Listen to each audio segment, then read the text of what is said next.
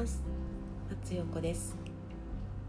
2021年4月18日日曜日ですね。今は朝の4時15分過ぎました。昨日に引き続き今日も、えー、朝7時半から1時までエナジーワーク。これは今日は学びですけれども学びがありますので音声を今の時間にとっています。昨日は私が運営しているオンラインサロン松ラブのレッスンが夜19時からありましてヒーリングといってリスタイルヒーリングといってリラクゼーション系の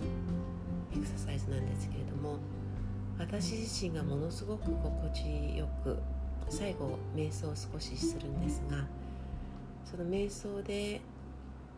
参加者とこう流れのエネルギーの流れの共鳴っていうんでしょうかね。そこを感じるのがものすごく心地いいんですね。それってどうやって感じるんですかっていうふうに言われたんですけれども、うん、私も最初あの瞑想を学び始めた時には全く分からず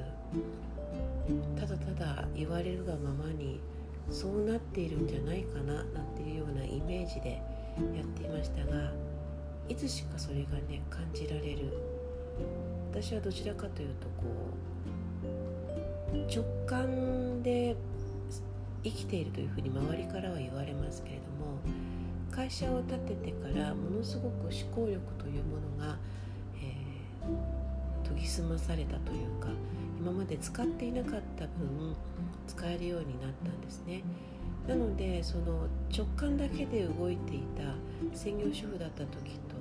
今とってはちょっと私松陽子も違うかななんていうふうに思ったりします。だからこそ瞑想を始めたのかなというふうに思いますしだからこそ今のクリアボイアンス投資のね、勉強リーディングの勉強をし始めたのかななんていうふうに思ったりします。そうやってこう今の自分の環境を客観的に見ることによって今必要なものというものを、えー、まあ、思考でもいいですし感覚でも直感でね私はどちらかというと直感で選ぶんですけれども選ぶっていうことができるのが私たち。環境っていうのは自分で変えられるものだというふうに私は思っています。だからこそ、えーと、例えば私は今逗子に住んでいますけれども東京に夫と別居して同じ東京に住んでいたんですがその時はその時で別居するというね夫と違うところに住むという環境の変化を私が作ったということは、えー、私の中では大きな変化でした。ただそれをするした時に自然を感じる場所に行きたいなっていうふうに思ってただ思ったからってすぐにできるわけではないのでその環境を変えられる状態にするまでに2年ぐらいかかりましたけれどもそうやって自分であの環境って変えられると思うんですねでもいやいやそれは松陽子だからよみたいな風にもし思う方がいらっしゃったとしたらそれっていうのはまあいろいろまねご事情はあると思いますけれどもその事情を作ってるのも全てこう自分かなっていうふうに思ったりします。かすごい強い言い方をしてしまうとそれは全て言い訳なんじゃないかなっていうふうに思うんですね。どんな状況でもこう何かしらこう状況を変える手段というのはあるというふうに私は思います。本当の意味で自分をこうの人生を変えられるっていうのは自分だけなので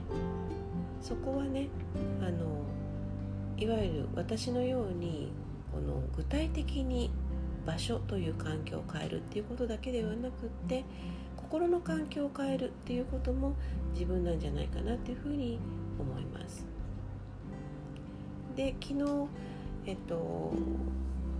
リスタイルヒーリングで最後瞑想してる時にちょっと流れづらい方がいらっしゃったんですね。でその方のエネルギー体を見ているとぱりあのご家族との、えー、お母様との関係性が見えてきました。私は今そのずっとね、えー、リーディングの勉強をしていますけれどもその先生がおっしゃるにはその父親との関係性母親との関係性というのは本当に一生つきまを問うと言っても過言ではないぐらい深いものらしものらしいです。私もコロナ禍で、えっと、本来いつもお客様にしている、えっと、メンタルサポートその時には NLP というねコーチングの手法を使ったんですけれどもそれを私にしていく中で母との関係性に突き当たりました。私は母をものすごくリスペクトしてますしあんな完璧な母いないなっていうふうに思うぐらいあの母としてね完璧な人はいないなと思うぐらいあの大好きなんですけれどもただこう内観ワークをしていく中でその時にはまだリーディングを学んでいなかったのでそう、えっと、質問に答える質問に答えるというようなことをやり続けていく中で母との関係性。いわゆる私が勝手に作っている確執というものに出会います、まあ、それを今は解消できているので客観的に自分を見ることができるけれどもそれが結構簡単にできるのがこのエネルギーチェンジをする。その後に私はこのリーディングを勉強する、えー、学校に出会っているのでまあ出会うべくして出会ってるんだなっていうふうに思うのとその学校で学ぶ、えー、2年前に別のところで瞑想を学んでいるので瞑想もいろいろあるんだなということをそこでまた学ばせてもらったり。ただただ自分を見つめる時間っていうものがやっぱりこう忙しく仕事をねしていた私にとっては必要だったからこそその瞑想にたどり着いた。それも自分の中でこうたまたまそのね瞑想を教えてくれる、えー、団体に出会ったわけですけれどもそして今学んでいるハワイの学校もたまたま出会ったわけですけれどもその環境の変化を自分できちんと今の環境が果たして最高な状態なのかということを常に意識した上で生活をしていると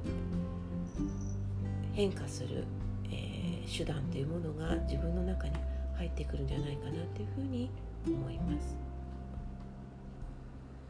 手放しっていう言葉があると思うんですね。手放しと投げ出しは違います。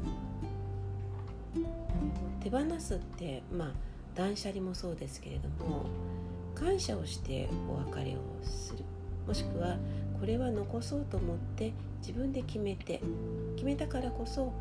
心からそれを大切にする。え実際のものであったりことであったり学びであったりということもあると思うんです。投げ出しっていうのは放棄することですよね。それ以外の何者でもないので。だからこう大切にするっていうことはその投げ出しの中に大切というワードはないかなっていうふうに思ったりします。で自分がこう環境をね変えたいなと思った時に今のままだと変えられない変えられないというふうに思ったら手放しをしますよね。だって自分の手って2つしかないし指だったら10本しかないのにその10本しかない指で11個のものを触れてても無理じゃないですか。私たちはキャパシティが決まっているので。なのでもうこれは必要ないなと思うか。今の私には必要ないなというふうに思うか。そこで手放すっていうことが行われて私はいいと思います。ただ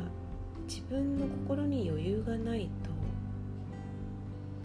それすらできなくなっていることがあります。余裕がないなっていうふうに感じた時には何かを諦めるということをする。私は昔かなりそれをしていました。余裕がないいわゆる10本の指で全てをさ何かを掴んでいる。状態でまた何かを入れようとしてもそこは入らない。そのためにこう全て手に入れようというふうには思わないでこう限られたものだけを残してそれ以外を手放す。タンスの中にお洋服を入れている時にぎゅうぎゅうになっている状態で新しいお洋服を買ってそこに入れようとしても入りませんよね。それと同じだと思うんです。手放すことによって自分に余裕が生まれたりします。さああなたは自分の環境を観的に見ることができますか？そして余裕がないなというふうに思った時に手放す勇気はありますか？あなたの人生はあなたのものです。ぜひ自分の環境を客観的に感じて手放す勇気というものを持ってみてください。では今日も素敵な一日を。松横でした。